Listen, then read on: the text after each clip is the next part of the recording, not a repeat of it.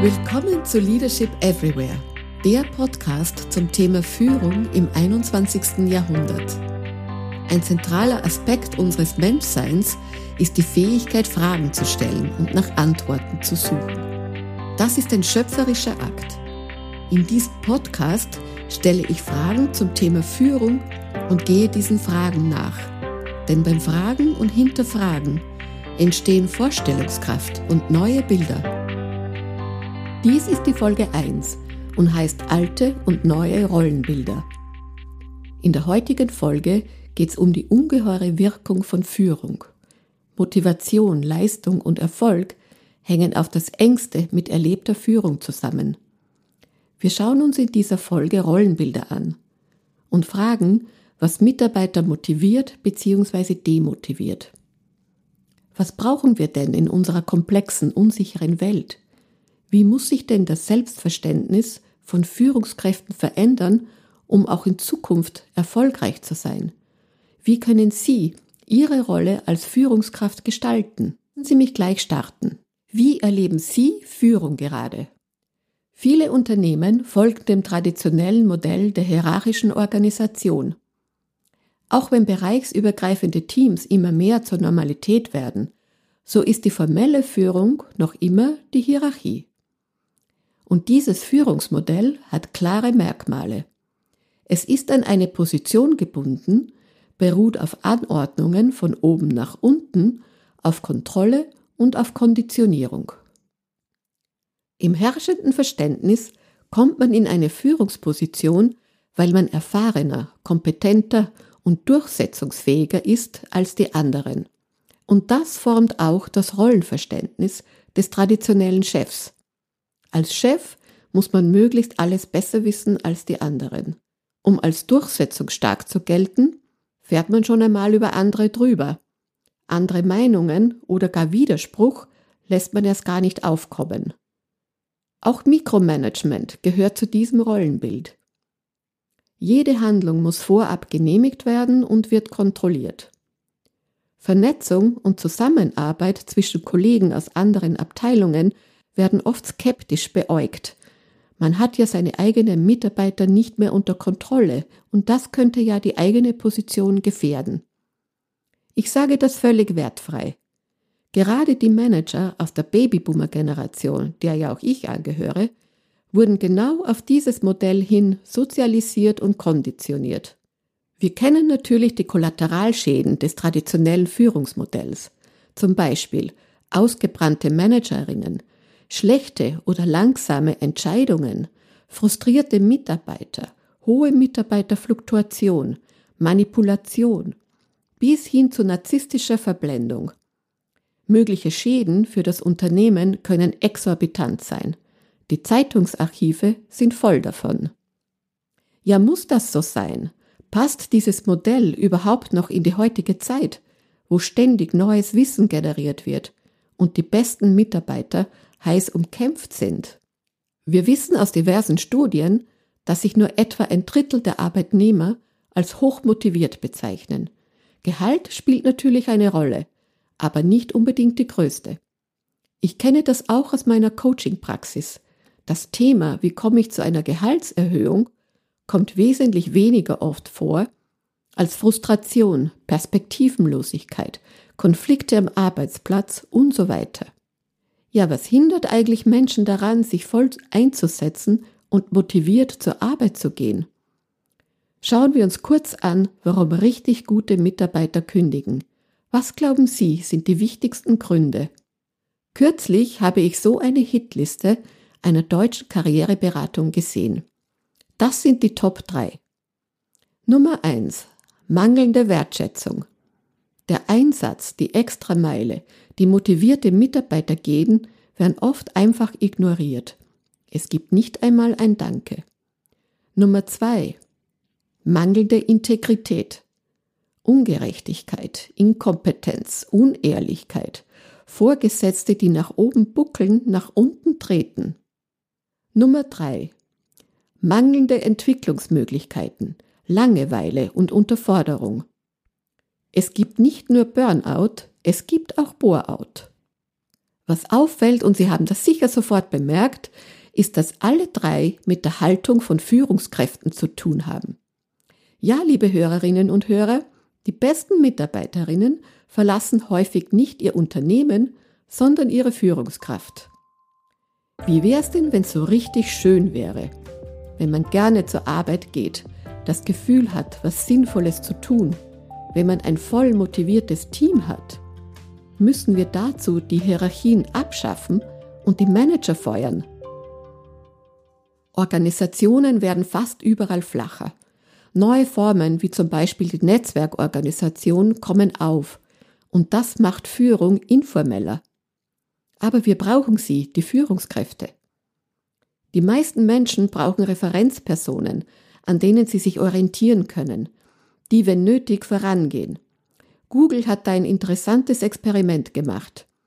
Das im Jahr 2002 ins Leben gerufene Projekt Oxygen hatte zum Ziel, eine Organisation ohne Hierarchien zu schaffen und so zu beweisen, dass Manager für ein innovatives Hightech-Unternehmen absolut überbewertet sind. Vielleicht sogar überflüssig sind. Das Experiment ging hoffnungslos schief, die Mitarbeiterinnen sahen sich ohne Führungskraft und Ansprechpartner. Es geht also nicht ums Abschaffen, sondern um ein neues Verständnis von Führung, eine andere Haltung, nämlich eine, die Ansporn und Rückhalt gibt, die Mitarbeiterinnen zutraut, ihren Job selbstverantwortlich zu erledigen und in manchen Bereichen mehr zu können und besser zu werden als man selbst.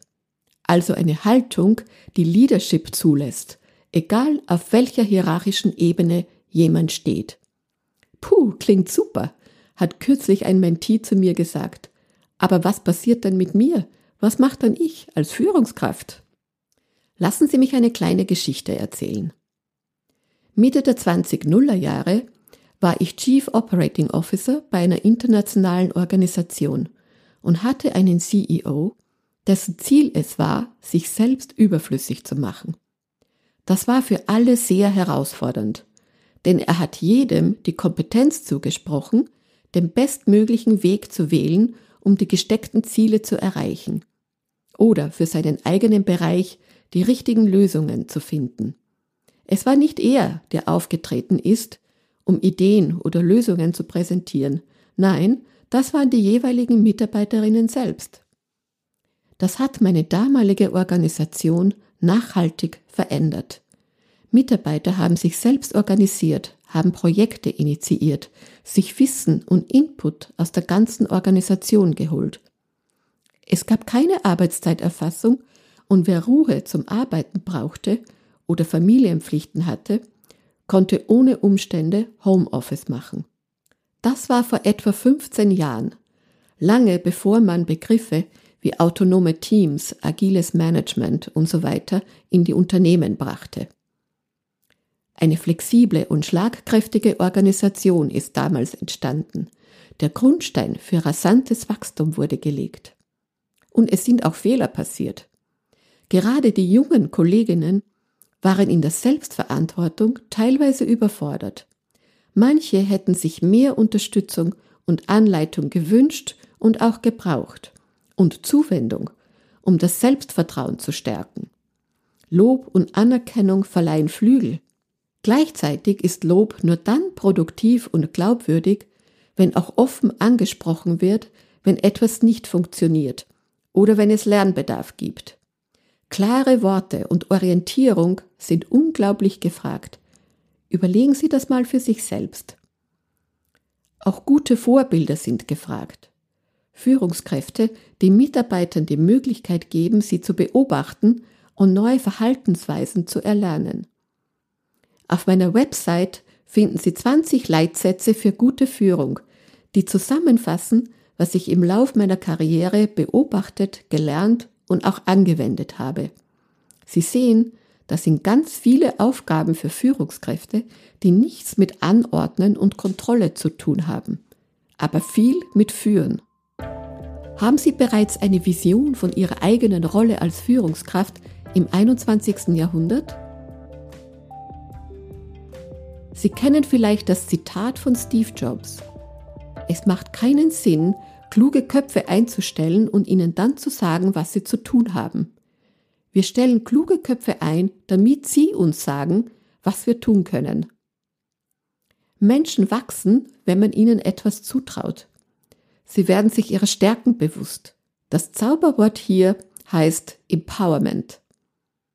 In der Praxis heißt das, so viel wie möglich ermächtigen und vertrauen und so wenig wie möglich anordnen und kontrollieren. Aber Achtung, Menschen sind verschieden und so ist ihr Bedürfnis nach Autonomie und Selbstverantwortung. Gute Führung berücksichtigt das und holt Mitarbeiterinnen dort ab, wo sie stehen. Also Struktur und Anleitung geben, solange es nötig und erwünscht ist und möglichst viel Freiraum für die, die fliegen wollen. Wie finden Sie das richtige Maß? Da habe ich einen guten Tipp für Sie. Fragen Sie, zum Beispiel in einem Zweiermeeting oder beim Feedbackgespräch. Fragen Sie zum Beispiel, wovon sollte ich mehr tun, wovon weniger? Bei welcher Gelegenheit hast du dich besonders gut unterstützt gefühlt? Wo hättest du mehr Unterstützung von mir gebraucht? Und je nach Unternehmenskultur geht's auch im Team. Fragen Sie einfach, was nervt euch? Sie werden über manche Antworten erstaunt sein. Empowerment heißt also Mitarbeiterinnen stärken, ihnen etwas zutrauen. Haben Sie schon einmal überlegt, dass eigentlich ein jeder von uns selbstverantwortlich weitreichende Entscheidungen trifft? Zum Beispiel ein Haus kauft oder ein Auto, einen Kredit aufnimmt, Kinder aufzieht, sich ehrenamtlich engagiert und so weiter. Warum sollten dieselben Menschen nicht auch im Beruf selbstverantwortlich Entscheidungen treffen können Empowerment ermöglicht Erfolgserlebnisse und Erfolg motiviert und spornt an. Starke Mitarbeiter gibt es dort, wo es souveräne Führungskräfte gibt. Und wie wird man denn zur souveränen Führungskraft? Vielleicht erinnern Sie sich an die 5S aus der Folge 0 und wie souverän beschrieben ist. Es geht um die Haltung zu sich selbst, um den Mut zur Offenheit und Lernbereitschaft. Es kann richtig Freude machen, wenn Mitarbeiterinnen tolle Ideen haben, die alle voranbringen. Das erzeugt unglaublich viel kreative Energie. Mehr noch, es stärkt die eigene Motivation, wenn man Erfolge aktiv ermöglicht, und es stärkt die eigene Entwicklung, wenn man kritische und offene Diskussionen, auch Widerspruch, nicht nur zulässt, sondern fördert. Die gute Nachricht ist, man kann das lernen. Führungskräfte brauchen einen Spiegel, um die eigene Rolle zu reflektieren und einen Perspektivenwechsel, um die passenden Schlüsse daraus zu ziehen. Es braucht auch die externe Sicht, denn seine blinden Flecken erkennt man nicht selbst. Coaching und Mentoring gehören ganz selbstverständlich zu einer guten Führungskultur, ja mehr noch, zu einer guten Corporate Governance. Vielleicht sagen Sie jetzt, das klingt ja alles schön und gut, aber was sollen ich, und die paar Leute in meinem Team ausrichten. Unsere Unternehmenskultur ist eine ganz andere. Keine Angst, dass ein kleines Rädchen ein großes Räderwerk verändern kann, hat die Systemtheorie bewiesen. Beginnen Sie bei sich selbst. Setzen Sie einen Schritt nach dem anderen. Selbst wenn es nur kleine Schritte sind und es auch Rückschläge gibt. Eine andere Haltung zu entwickeln braucht Zeit und Unternehmenskulturen verändern sich langsam. Suchen Sie sich Verbündete in Ihrem Unternehmen, Kollegen, die verändern und gestalten wollen, die Ihr Menschenbild teilen. Das stärkt jeden Einzelnen von Ihnen. Und schließlich, es kann sein, dass es nicht funktioniert, dass Sie einfach im falschen Unternehmen sind oder in einer falschen Rolle, dass es vielleicht etwas ganz anderes für Sie gibt. Dann ist es Zeit, selbstbestimmt einen anderen Weg einzuschlagen. Nehmen Sie Platz im Driver's Seat. Um den Kreis zu schließen, jetzt meine letzte Frage. Wie könnte das Selbstverständnis eines Leaders im 21. Jahrhundert denn aussehen? Hier ist mein Vorschlag. Leaders im 21. Jahrhundert messen ihren Selbstwert nicht an Positionsautorität oder der Anzahl der Anführungszeichen Untergebenen, oder an dem, was alles durch sie zur Genehmigung gehen muss, sondern darin, Leadership überall zu fördern. Lao Tse hat das 600 Jahre vor Christus so gesagt. Der beste Führer ist der, dessen Existenz gar nicht bemerkt wird. Wenn die Arbeit des besten Führers getan ist, sagen die Leute, das haben wir selbst getan. Kommen wir zum Fazit. Gute Führungskräfte begegnen Mitarbeiterinnen auf Augenhöhe.